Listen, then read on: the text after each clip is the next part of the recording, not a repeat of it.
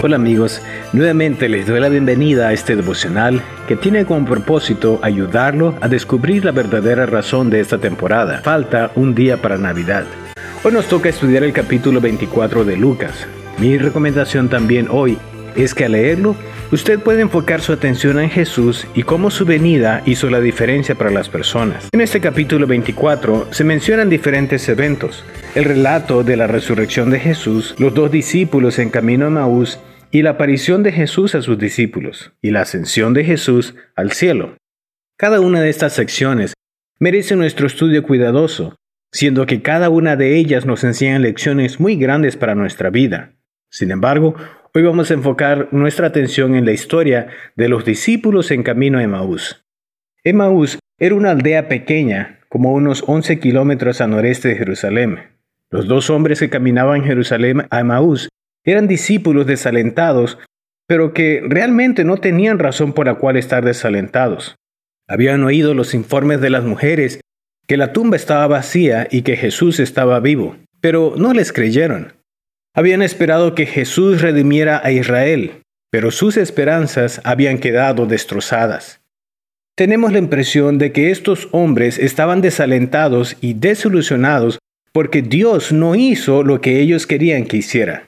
Veían la gloria del reino, pero no lograron comprender el sufrimiento. Leamos lo que dice Lucas capítulo 24, versículos 13 al 35. Dice así. Aquel mismo día, dos de ellos se dirigían a un pueblo llamado Emaús, a unos 11 kilómetros de Jerusalén. Iban conversando sobre todo lo que había acontecido. Sucedió que, mientras hablaban y discutían, Jesús mismo se acercó y comenzó a caminar con ellos pero no lo reconocieron, pues sus ojos estaban velados. ¿Qué vienen discutiendo por el camino? les preguntó. Se detuvieron cabizbajos y uno de ellos, llamado Cleofas, le dijo, ¿Eres tú el único peregrino en Jerusalén que no se ha enterado de todo lo que ha pasado recientemente? ¿Qué es lo que ha pasado? les preguntó. Lo de Jesús de Nazaret. Era un profeta, poderoso en obras y palabras delante de Dios y de todo el pueblo. Los jefes de los sacerdotes y nuestros gobernantes lo entregaron para ser condenado a muerte y lo crucificaron. Pero nosotros abrigábamos la esperanza de que Él fuera quien redimiera a Israel. Es más, ya hace tres días que sucedió todo esto.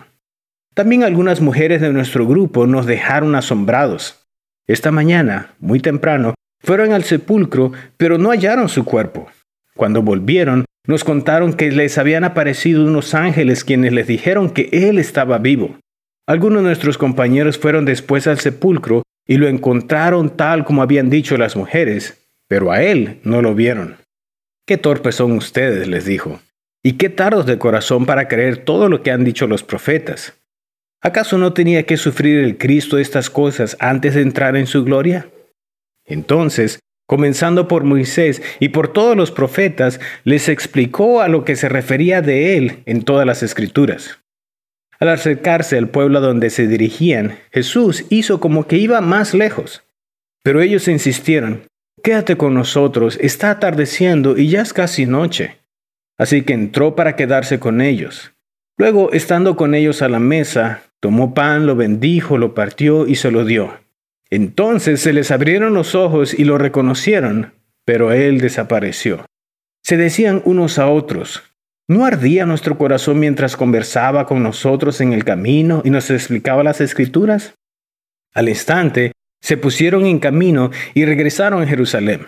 Allí encontraron a los once, a los que estaban reunidos con ellos. Es cierto, decían, el Señor ha resucitado y se le apareció a Simón. Los dos, por su parte, contaron lo que les había sucedido en el camino y cómo habían reconocido cuando partió el pan.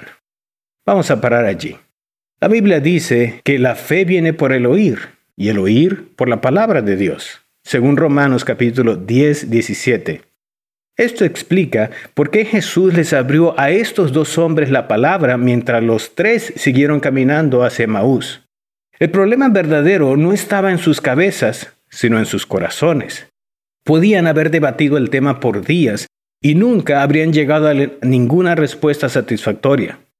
Lo que necesitaban era un entendimiento renovado de la palabra de Dios y Jesús les dio esta comprensión. les abrió las escrituras y entonces les abrió los ojos y ellos se dieron cuenta de que Jesús no solo estaba vivo, sino que estaba allí mismo con ellos. ¿Cuál fue su problema básico? No creían todo lo que los profetas habían escrito sobre el Mesías. Ese era el problema de la mayoría de los judíos en esos días. Veían al Mesías como un redentor conquistador, pero no podían verlo como siervo sufriente. Al leer el Antiguo Testamento, veían la gloria, pero no el sufrimiento, la corona, pero no la cruz. Los maestros de esos días no eran muy diferentes de algunos predicadores de éxitos actuales, ciegos al mensaje total de la Biblia. A continuación, me gustaría presentarte algunas lecciones que nosotros podemos aprender de este relato que también podemos aplicar a nuestras vidas de manera que podamos reconocer a Jesús e invitarlo a estar en nuestro hogar y en nuestras vidas. Lección 1. Este relato habla de dos personas que caminaban hacia el atardecer. Se ha sugerido que esa es la razón por la cual no reconocieron a Jesús. Emaús estaba al oeste de Jerusalén. El sol se estaba poniendo y el sol poniente les deslumbraba tanto que no reconocían a Jesús. Sea como fuere, el cristiano es alguien que no camina hacia la puesta del sol, sino a la salida del sol. Hace mucho tiempo se les dijo a los hijos de Israel que viajaran por el desierto hacia el amanecer. El cristiano avanza no a una noche que cae, sino a un amanecer que empieza. Y esto es lo que en su dolor y en su descontento no se habían dado cuenta los dos del camino a Emaús. Posiblemente tú estás pasando una experiencia donde solo ves oscuridad en el futuro, pero recuerda, Cristo Jesús está contigo, con Él tú puedes ver el amanecer de un nuevo día. Camina todos los días de tu vida con plena seguridad que vendrán días mejores para ti y para tu familia porque Jesús está contigo. Lección 2 nos habla de la capacidad de Jesús para dar sentido a las cosas. Toda la situación parecía no tener explicación. Para estos seguidores de Jesús, todas sus esperanzas y sueños se hicieron pedazos. Ellos dijeron, esperábamos que Él fuera quien iba a rescatar a Israel. Son palabras de personas cuyas esperanzas están muertas y enterradas. Sus esperanzas habían quedado destrozadas. Jesús vino y habló con ellos y les dio significado a su vida, que les hizo claro las tinieblas y todo se volvió luz. Quizá tú también tienes expectativas que han sido frustradas. Recuerda algo, no todo está perdido. Cristo Jesús todavía sigue trabajando en tu vida. Él cumplirá tus expectativas que tienes, pero también las que aún no tienes, pero que son algo que tú realmente necesitas. Lección número 3 nos habla de la cortesía de Jesús. Hizo como que si quisiera seguir continuando.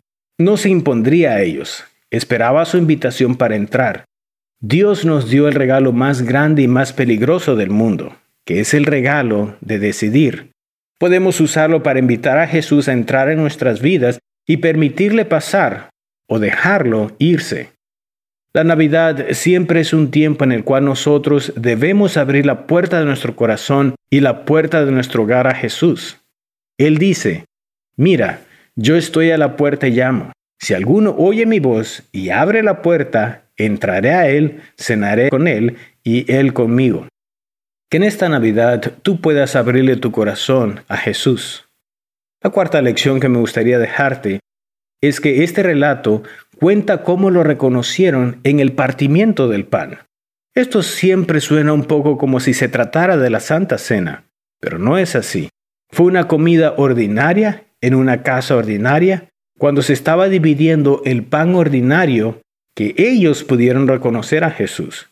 No solo en la mesa de la comunión podemos estar con Cristo, también podemos estar con Él en nuestra mesa cotidiana. No es solo el anfitrión de la iglesia, pero también Él debería ser invitado para ser el anfitrión de cada hogar. El cristiano vive siempre en todas partes en un mundo lleno de Cristo.